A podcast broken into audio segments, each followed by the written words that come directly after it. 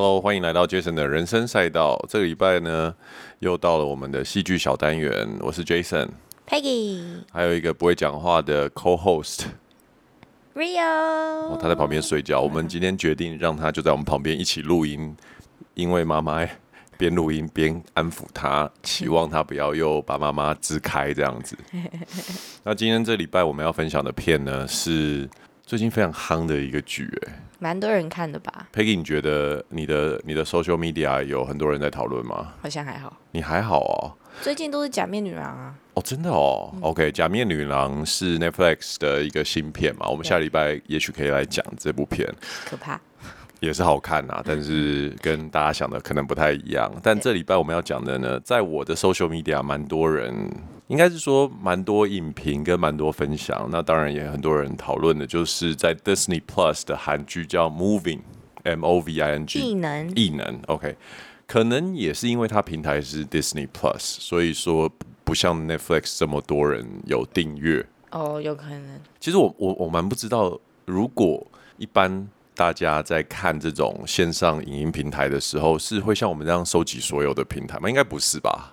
我觉得主要还是 Netflix，对不对？所以也欢迎听众，如我想要知道一下，就是你们的订阅大概是用什么样的模式在做这样子。像我们就是全部都有，我们全部都有，而且 Disney Plus 对于有小孩的家长来说，应该是一个 must。对，我现在还很珍惜 Disney Plus 推播给我的剧，因为都还蛮忠于我的品味。但自从等 Rio 开始会看之后，我很怕就就被。更新，我要严格的去执行分那个什么使用者 这件事情。Anyways，好，赶快拉回来，不要闲聊。我们这部片呢，异能呢，它是那个原本一个非常红的线上漫画，然后被 Disney Plus 其实是在很早很早以前，大概三年三四年前就已经开始筹备拍，然后在疫情刚开始的时候就拍完了。嗯，所以这部片其实 hold 在 Disney Plus。呃，蛮久一段时间，一直到二零二三年的大概什么时候？上个月，差不多八月初，七月底八月初的时候，七月，吧上线。嗯，然后其实它上线的时候，我有看到，我一直都没有看。Peggy 当然比较没有关心 Disney Plus，也没有就是特别注意到这部片。然后有一天他就发现我在看这样子，你知道为什么我不看吗？为什么？因为很单纯的原因，以貌取人。因为在我的 Disney Plus 上面，它。它的封面是那个里面，其中有个叫 Frank 的杀手。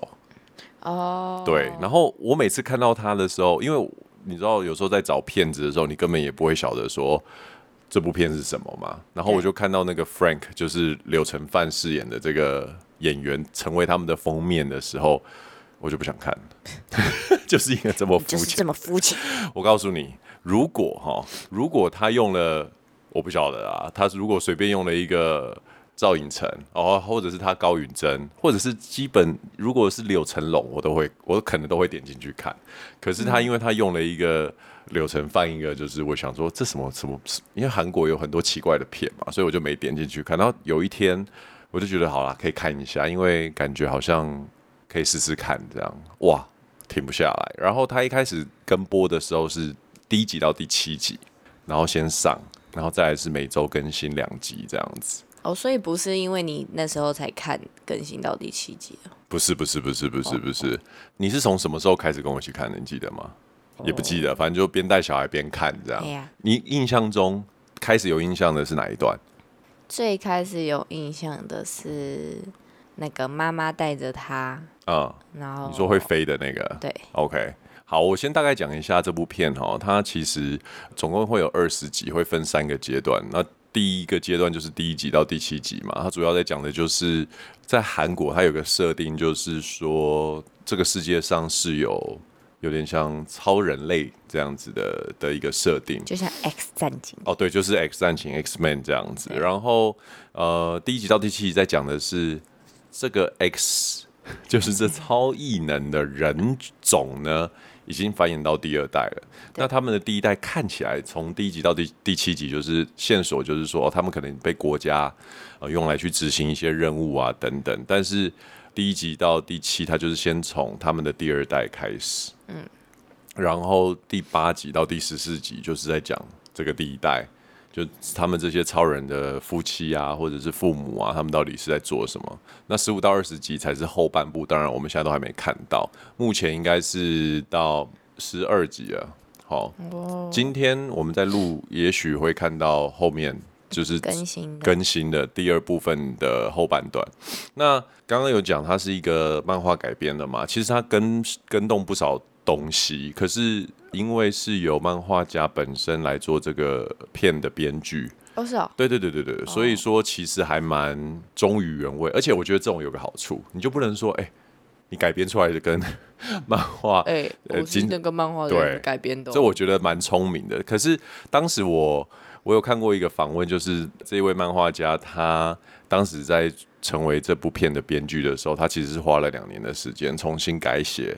这部片好累哦，然后好麻烦他哦，给了 Disney，嗯，然后 Disney 说 OK 了，他才愿意接下这个工作。哦，是啊，因为他觉得漫画跟拍成 Disney 不太一样，不太一样这样子。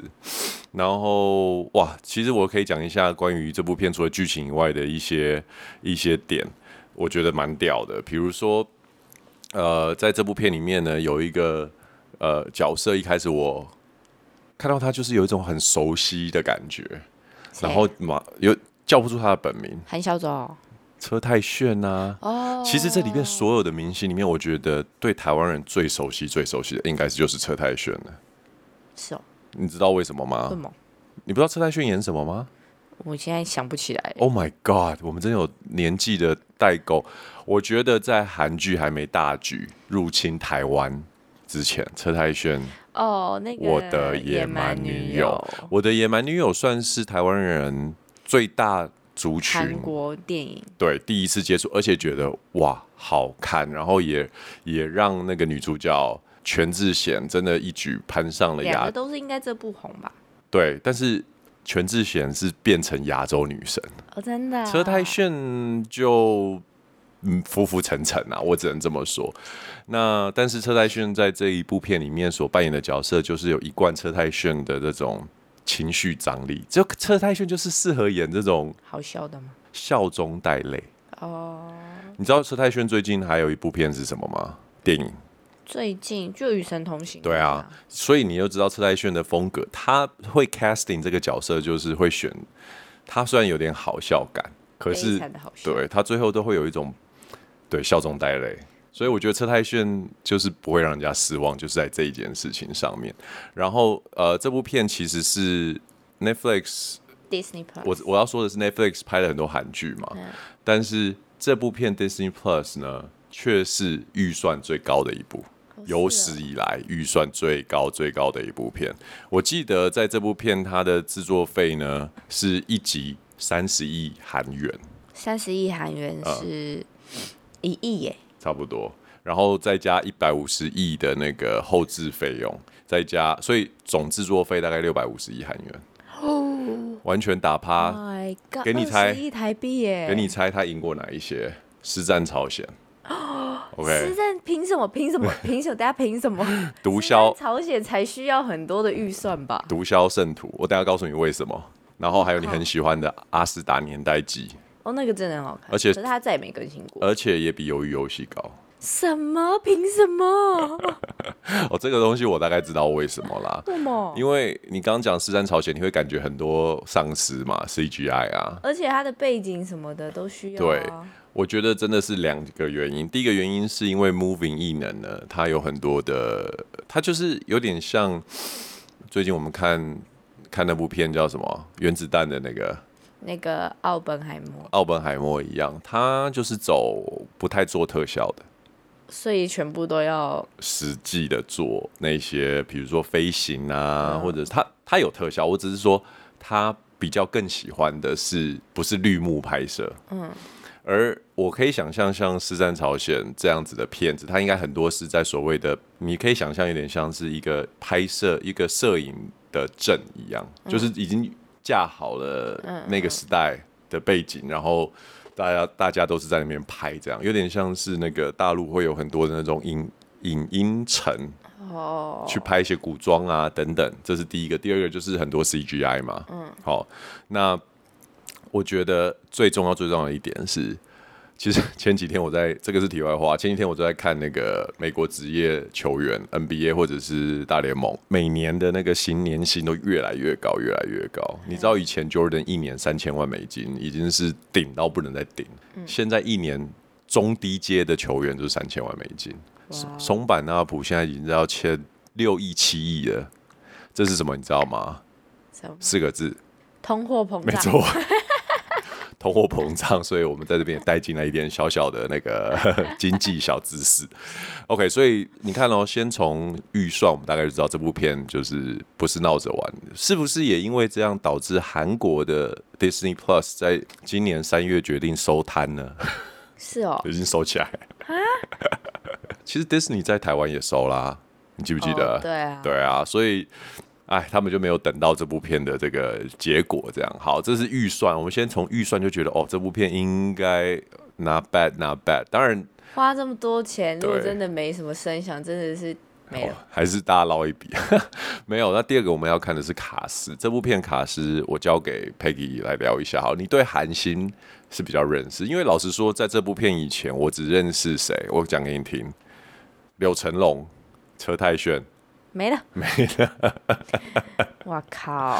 所以，我们先从大家讨论最多的，我觉得很重要的角色高允贞这个角色，你知道他吗？韩孝周讨论最多吧。所以我的意思说，高允贞你是认识的吗？不认识他，不不是很认识。好，那我们先从高允贞好不好？嗯。高允贞怎么样？是对于漂亮，应该是最新新年新生代演员里面算漂亮的。你一直那时候你在跟我说。韩孝周很真的时候，因为韩孝周在里面是先从一个妈妈，而且是素颜妈妈，而且是很看起来很老态的。对，然后这时候跟一个青春无敌的高允贞比起来，当然目光会比较被高允贞带过去。可是我觉得韩孝周的那个气质，就算他半老改不掉。对啊，所以我那时候不就一直跟你说，哇靠！我说，哎、欸，她是气质美女，她超红的。她其实真的是很漂亮。那那我们先从一九九六年出生的高允贞来讲，九六年呢、欸？哎、欸，比我小两岁。对啊，呃，是这样，二七，二七岁哦。她是一个会让你越看越被吸进去的女明星。她就是那种一开始看你觉得嗯还好，对，但是看久会觉得她很漂亮。她是我喜欢的长相。那个，身为老婆就开始有一个雷达打开，因为她跟你一样都是脸肉肉的。你记不记得我曾经跟你讲说，她就是曾经一度的言承熙？哎、欸，那女的叫什么？言是她叫言承熙，叫陈妍言承熙。我们韩言承熙是谁？韩剧吗？陈妍希。然后佩奇整说哪有？她比她漂亮多。真的，他是，高云真比较漂亮。对，陈妍希呢？现在可能大家都会觉得说，哦，她已经没那么漂亮。我觉得，我觉得她一开始我就没有觉得她非常漂亮。没有，我要说的不是他们长得像，当然很多人会说他们没有。我我要说的是那个样子，因为他们就是属于脸圆圆肉，蛮有肉，感觉起来是易胖体质的长相，就是胖，要不你就是汉林，要不你就是永远都是小胖妹的这种，就是不是骨感美女，不是骨感美女。嗯、但是你不得不说他们的。在他们的脸上，无论是他们就是那个水汪汪的眼睛跟高挺的鼻子，都一定是会让他们第一时间就会比较被目光注意到嘛。那我觉得高允贞在这部片里面，她完全就是又饰演一个非常适合她的角色，就是高中女生会有动作戏，然后有一个就是不太常笑，而且一开始会有被排挤感的这种设定。对，这种就是完全你就晓得说啊，这个这个角色他就是怎么样都会被喜欢的，也是。对，其实我讲到这个，我觉得《Moving》这部片呢，你如果只看剧情大纲，你不看选角，你会有一种这个编剧是不是把所有有可能会卖的卖点都 放在进来？你看超级英雄，嗯，校园片，嗯，然后杀手动作片，嗯，然后再来就是南北韩。美国对，然后再来就是两代之间的亲情，对，还有什么没放进来？都放。我看只剩丧尸没进来吧。丧尸啊！可是上，哎，录音录到打哈欠，这样对吗？抱歉，抱歉。你你要不就打哈欠打完啊？你为什么要边打哈欠边回我？哎呦，好，高允贞，呃，这种总之在这部片里面呢，我觉得他是一个可以看得出来，他对于情感戏的饰演，还有对于学生这个角色，可能到大学甚至刚出社会这样子的角色，青涩感可以掌握的非常好。那他在里面的设定就是一个有点像，你可以想象是好客的女儿，拥有一个。超强复原能力，对，跟强大肌力的这个这样子一个角色，然后她又是女的，哇，真的看她穿着短裙奔跑的样子，啪啪啪，嘣，就是很性感、很漂亮、很很纯情，就是各种有到性感吗？没有啦，就我觉得那种性感就是不同，就是她这个年纪的性感，就是高中女生的性感。虽然这样讲有点听起来有点变态，变态。你本来就蛮变态，But anyways，然后。他真实世界上他是美术系的，对啊，所以他有那个气质，对，他有那个气质。然后我看了几一些，就是私底下也不是私底下，就是他有被受访啊，或者是参加一些影展的片段，嗯、就会觉得说，哦，他感觉很害羞，哎，我真的，嗯，是不是还有那个羞涩感？羞涩感，就是整个跟剧里面的角色，就是真的有一个连结在这样子。嗯、然后再讲到高云贞。这个角色就会讲到他跟他对手戏很多的这个李正和。哎，李正和我是完全没有印象，他也演过哪里？我觉得他不是一个原本就很红的人吧，对不对？对，好像是。只不过特别看的，而且一开始男主角是他的时候，我真的觉得有点看不下去。但是我觉得他在里面蛮呆萌的。他也是会会在你身上长，就黏着。对对，因为他就是。真的把那个，有时候我在想，你接到这种角色，然后你你也看了剧本，我我现在都会回想说，还没拍出来的时候，嗯、一切都是靠演员自己的想象嘛。对，你也没有看到拍出来是怎样，然后你自己是接到这个剧本的时候，你就设定可能是呆萌，对，有点憨憨的，嗯，然后很爱吃，胖胖的。我觉得这种角色。我们一般的人都很容易就把他想到某一种形象。那你怎么样在各种这种既定印象之中去演出一个讨人喜欢的样子？那我觉得，我觉得李正和就把这个事情做得很好。你知道什么地方吗？什么地方？他在一些该呆萌的地方，他没有做出那种很痴汉的表情，他没有呵呵呵。好哦哦，我觉得他就是。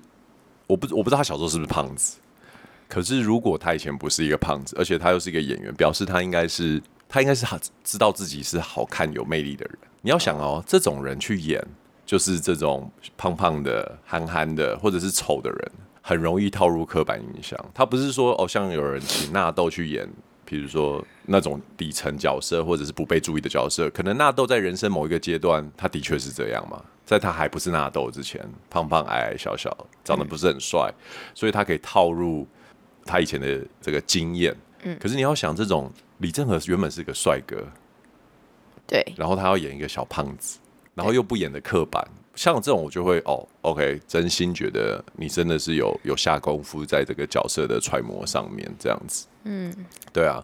然后我我这边先稍微聊一下，就是因为前面七集就是主要就是这两个就是超能力二代学生的对手戏嘛。一开始我觉得这部片怎么感觉有点 A A 的？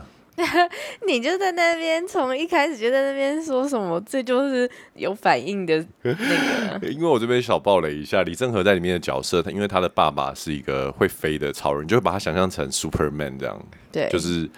他爸就是有飞行能力，所以李正和从小就会飞，就会飞，在婴儿时期就会飞。然后他妈妈就是为了怕他这样子的超能力被大家发现，所以他就。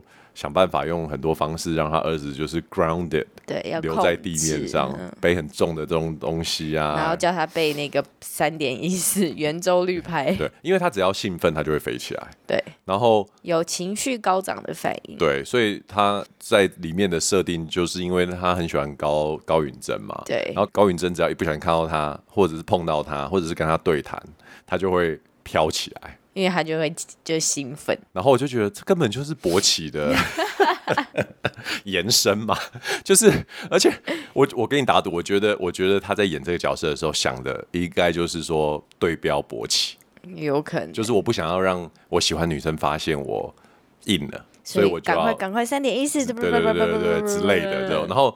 每当我套入这个想象的时候，我就觉得很好笑。然后一直叫高允贞说：“你不要碰我，你不要碰我，你不要碰我。”但是我觉得里面高允真就很故意，对我就是要碰你，我就是要碰你，而且就是用眼那个水汪汪的大眼睛看着你这样。然后我就觉得。哇，这个编剧很懂得看漫画族群的人，他们想要看到的东西是什么，所以不得不说，还是有满足男性读者跟男性观众的这个福利啦。哦，OK，好，所以我觉得一开始两小无猜作为一个起手式，在这部片来说，一开始会觉得有点啊，韩韩国又是就是校园片，也很多校园对，但是因为他们有带入跟第一代的互动。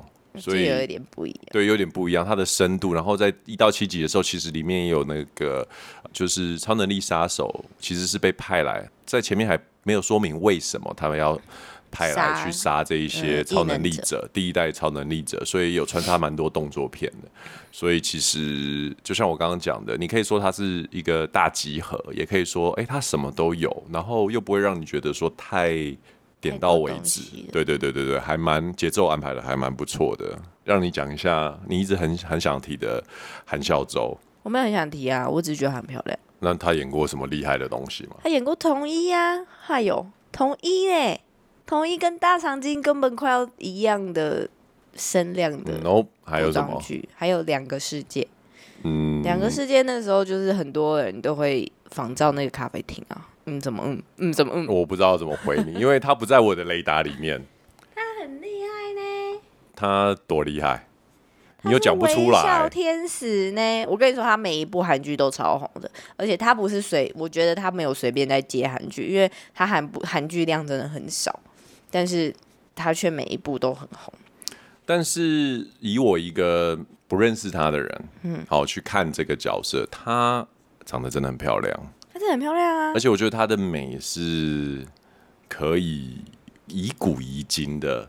我觉得有几点几个 key word 哦，嗯、古今，嗯，然后她又是韩式美女，对，她是韩式美女。然后她的这种气质呢，又是一动一静，也就是说，她戴起眼镜就是完全符合男人心中性感女秘书的那种样子。而且她的性感不是因为她穿的少。嗯，或者是他卖弄风骚，他就是那种气质型性感。对啊，他就很有气质啊。然后一静一动，他的动的地方就是在这部片，他其实有蛮多的动作戏嘛，因为他本来也是一个特务。他他的点是什么？你知你知道吗？他是武能、武感、无感、无感很厉害的人。对，嗯，他就是看听，然后。各种文什么的，对，对很敏感这样子，这是其中一个能力嘛，所以他呃曾经就是也是特务的人之一，只不过他受伤了。他有一个能力就是长得漂亮。哦，还有一个能力长得漂亮，哇，这个能力。他那时候对他在说他年轻的时候也是因为长得漂亮。对，也是也是，嗯、然后所以他就是长相是那种，你觉得？其实我觉得他很像台湾的那个谁谁谁谁谁，有一个模特儿啊，对。但是现在是单身的，伊林的那个模特儿，之前演那个什么，有一个外科医生，哦，我现在忘记了，我以前超喜欢他的。哦，你说李宗旭的呃前女友，哎，你也是跟我想的一样，完全忘记他名字。对对对，对对对，我觉得他们有那种。可以啊，以古以今这样，但是韩韩孝周的演技真的是蛮不错的。对啊，嗯，她是属于稳扎稳打的那种女演员，然后我觉得她对于情情绪的收放都还蛮蛮自然的。然后这部片你还对什么角色比较有？那个谁，柳成龙哦，柳成范还是柳成龙？OK，他说炸鸡先生哦。对啊，而且我跟你说，我对他最印象最深刻不是炸鸡。那是什么？柳成龙是一个非常红的演员啊，就是因为他演了《机不可失》之后，在台湾又更红。然后刚刚我们提到有部片《实战朝鲜》，对啊，他也有演啊。《实战朝鲜》是我真的看到这个演员阴沉的一面。没错，他就是那种，因为他是属于眉毛很浓，然后下巴方正，所以他有一个威严感在。对，然后他是大眼睛，可是他的眼皮有一点掉下来。对，他就是有点半张开眼睛，像加菲猫这样，所以你就会有一种读不懂他到底在想什么的感觉。对，怎么样？我那时候对他印象最深的是《七号房的礼物》哦，然后嘞，他那他就在里面演一个就是爸爸，但是是有智能障碍。对。然后，所以他在里面就是演一个智障。对，然后很单纯的爸爸。OK。然后因为有一个女儿，然后而进就是发生了一些事情，然后进了监牢的一个故事。然后你在里面就觉得他演技真的超厉害的。嗯嗯嗯。就是我觉得可以把自己演的像就有智能障碍的人，但是又。会让人家感动，然后又真的会觉得，哎，他不是在演，他好像真的就是这样。哦，哎，我会想看呢。所以他那时候在演技不可思议，跟现在这部异能的时候，他有一些样子，我就觉得好。有时候被带回去那个七号房礼物的时候，就觉得，嗯，他怎么又把一些智能障碍的样子又演出来？这样，因为就像我说，他眼睛就是那个 half close，就是半盖不盖，就是。其实他也有也符合一般观众在看视觉上面觉得智障的一种符号啦。对啊，所以他那时候在演这一部异能的时候，他不是有后面有一两集是演他的以前，就是呆呆的、啊。对对对对，然后就演那种呆呆，然后被笨被哎被骗被骗的那个样子，然后就觉得嗯，整个又被带回去那个时候。我觉得他是一个形象上面非常适合他所演的角色的这种。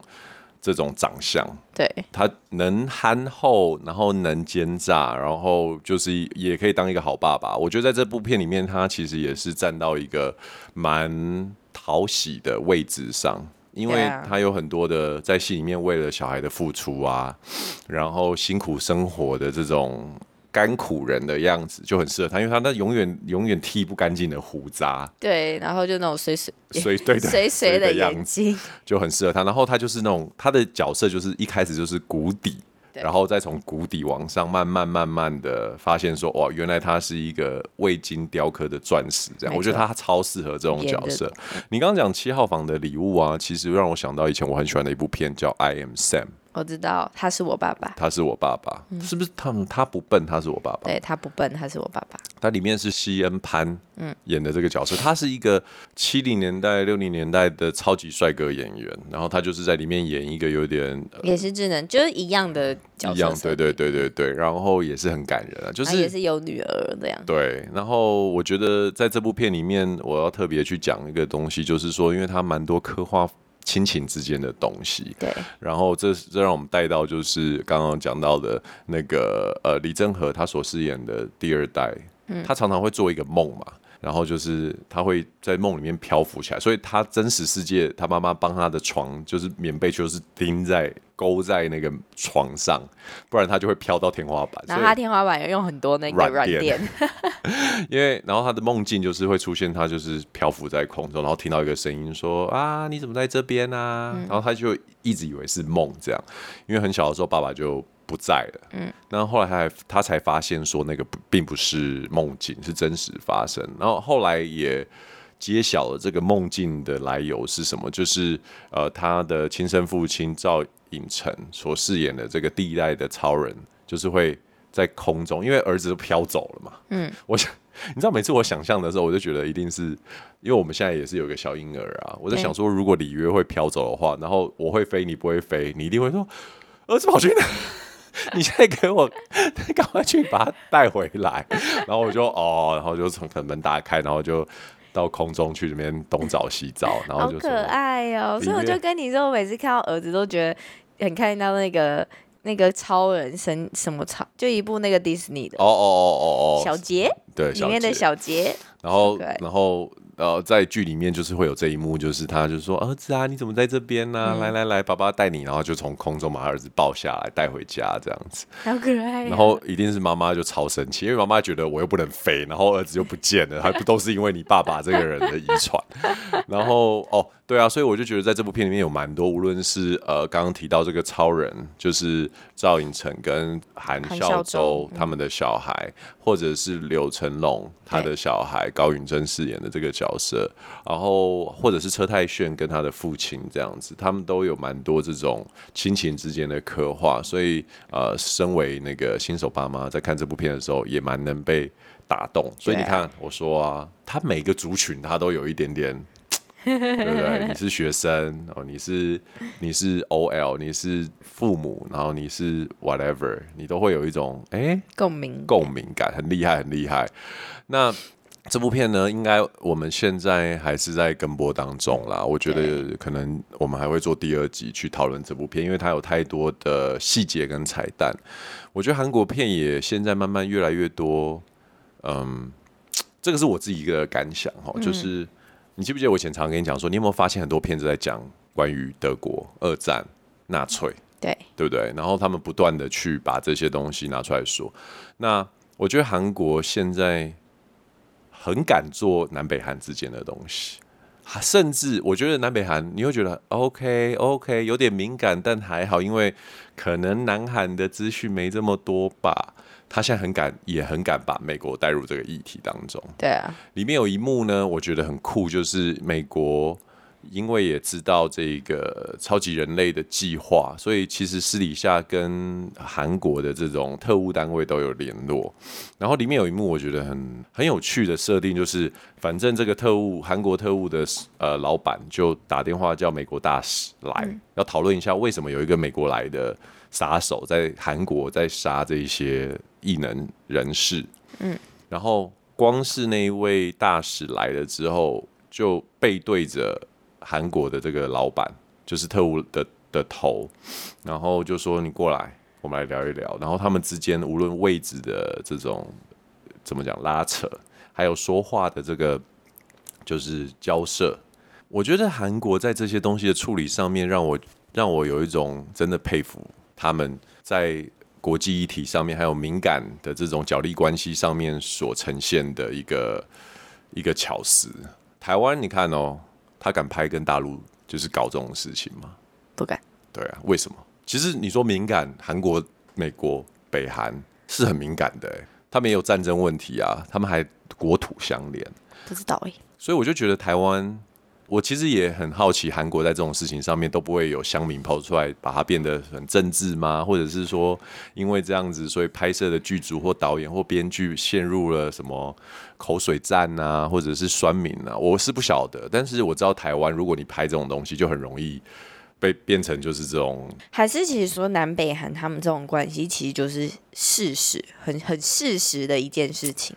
但是台湾跟中国大陆还是一个在一个，你不用讨论事实或不事实啊，你只要带入这些东西就好，因为总有好人坏人嘛，因为这是电影嘛，或者说有有人赢有人输。可是你要无论你用的再完美，总是会有一个论点，或者是有一个一定会有个角度嘛。欸、可是台湾人是连讨论台，应该这么讲好了。我觉得回头再看台湾的剧，现在开始台湾走。